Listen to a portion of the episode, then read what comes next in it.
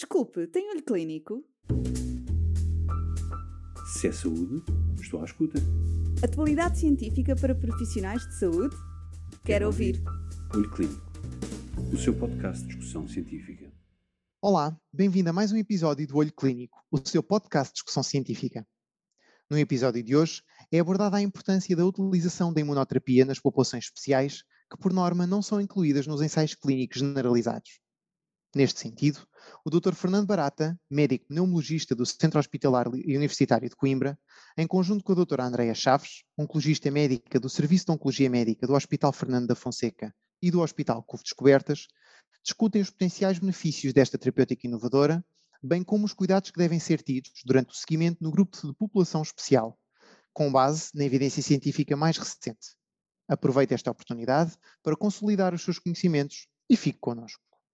Chamo-me Fernando Barata, do Centro Hospitalar Universitário de Coimbra. Estou com a doutora Andreia Chaves e vou-vos falar um pouco sobre a imunoterapia em populações especiais. A imunoterapia no tratamento do cancro do pulmão é um dos principais avanços dos últimos anos. A eficácia dos anticorpos monoclonais, quer anti-PD1, anti-PDL1 e anti-CTLA4, está bem demonstrada em múltiplos estudos randomizados inicialmente realizados em segunda linha, mais tarde em primeira linha e até mais recentemente em combinação com a quimioterapia clássica.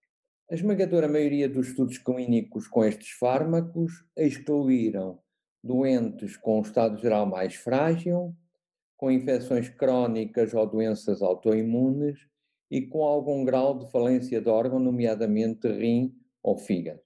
Também os idosos e mesmo os doentes com metástases cerebrais estão pouco representados nos ensaios clínicos.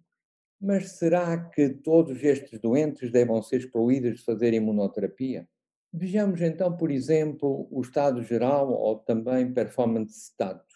A prevalência de doentes com estado geral 2, o que é isso num estado geral 2? É um doente que, embora esteja em ambulatório e capaz de se autocuidar, tem muitas dificuldades em realizar as suas atividades diárias, dizia eu, que a prevalência de doentes com esse estado geral, ao momento do diagnóstico, pode atingir os 25 a 30%. E múltiplos fatores podem contribuir para esta fragilidade global, desde a carga tumoral elevada por um tumor multimetastizado à presença de múltiplas comorbilidades condicionadoras das opções terapêuticas Sabemos que a sobrevivência global desses doentes ao início da imunoterapia, quer da vida real, quer de ensaios clínicos, é bastante inferior à obtida em doentes com estado geral mais preservado. Mas também sabemos que doentes mais frágeis, a melhor resposta e duradoura é obtida naqueles que apresentam uma elevada expressão de PDL1 não encontramos diferenças na literatura na toxicidade entre os mais frágeis versus os menos frágeis e a FDA recomenda o uso de imuno em doentes frágeis com elevada expressão de PDL1. Vejamos um outro grupo. O grupo do doente com doenças autoimunes ou doenças inflamatórias crónicas.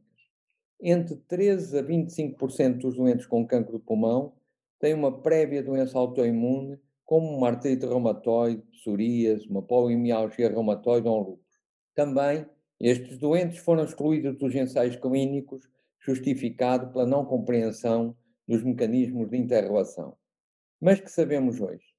Que cerca de 40 a 50% dos doentes sofrem exacerbação da sua doença autoimune, que alguns necessitam de corticoterapia sistémica e mesmo alguns de uma suspensão temporária ou definitiva da imunoterapia. Mas uma meta-análise recente de cerca de 123 doentes mostrou que houve necessidade de recorrer à corticoterapia. Os efeitos adversos imunorrelacionados é superior no doente com doença autoimune, quer ela esteja em fase ativa ou inativa. A FDA não contraindica o uso da imunoterapia nos doentes com doença autoimune, mas recomenda uma precaução e apertada monitorização. Um terceiro grupo é o doente com infecção VIH e câncer do pulmão. Constitui um outro grupo onde a utilização da imunoterapia é muito questionada. Nos países desenvolvidos, sabemos que o cancro é a segunda causa de morte entre os doentes com infecção VIH e hoje, com a cronicidade da infecção VIH, consequência de eficazes tratamentos retrovirais, o cancro do pulmão tornou-se uma importante causa de morte.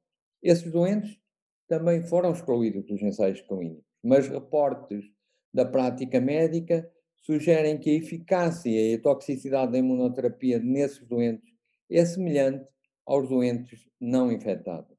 Uma recente revisão de 73 doentes VIH positivos, muitos com cancro do pulmão, confirmou a boa tolerância da imunoterapia.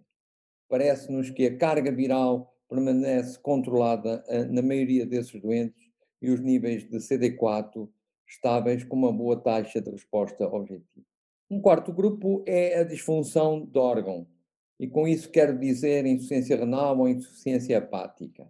Fármacos anti-PD1 têm mostrado boa eficácia e tolerância desde que a clearance da creatinina seja superior a 15 ml por minuto e por metro quadrado, sem necessidade de ajustamento da dose.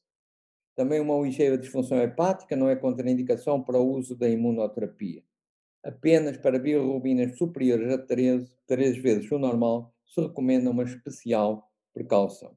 Em doentes com hepatite B e C, a imunoterapia deve ser muito ponderada. Encontramos descrições de insuficiências hepáticas com mediação imunológica irreversíveis e algumas delas fatais. Doutor Barata, e em relação à idade, será a idade avançada uma objeção à imunoterapia, à realização da imunoterapia? Excelente pergunta, doutora Andreia. De facto, como sabemos, cerca de 50% dos cânceres do pulmão ocorrem acima dos 70 anos. Com o avançar da idade, há uma gradual degradação do nosso sistema imunológico, conhecido por imunossenescência, sugerindo que a eficácia e a segurança poderão estar comprometidas nesses doentes mais idosos. Mas, nos estudos clínicos com idade de corte aos 65 anos, não encontramos diferenças na sobrevivência global entre os dois grupos, e até há uma recente meta-análise com mais de 11.500 doentes que relatam maior benefício da imunoterapia acima dos 65 anos. E, com segurança, a FDA realizou mesmo vários estudos de segurança e constatou uma toxicidade idêntica para eventos adversos ligeiros e uma maior toxicidade eh, no grande idoso acima dos 80 anos. Todos temos a percepção que, mais do que a idade cronológica, a decisão deverá ser ponderada atendendo a outros fatores como o estado geral, os antecedentes patológicos, as comorbilidades e consequente polimedicação. Eh, concluía, talvez dizendo que doentes com cancro do pulmão, destes grupos particulares, não devem ser excluídos do tratamento com imunoterapia e, baseado nos dados de eficácia e segurança, parece-nos ser uma opção de tratamento que necessita de uma boa avaliação e de monitorização e essas serão imprescindíveis para o sucesso. Se é saúde, estou à escuta. Atualidade científica para profissionais de saúde? Quero, Quero ouvir. ouvir. Olho Clínico, o seu podcast de discussão científica.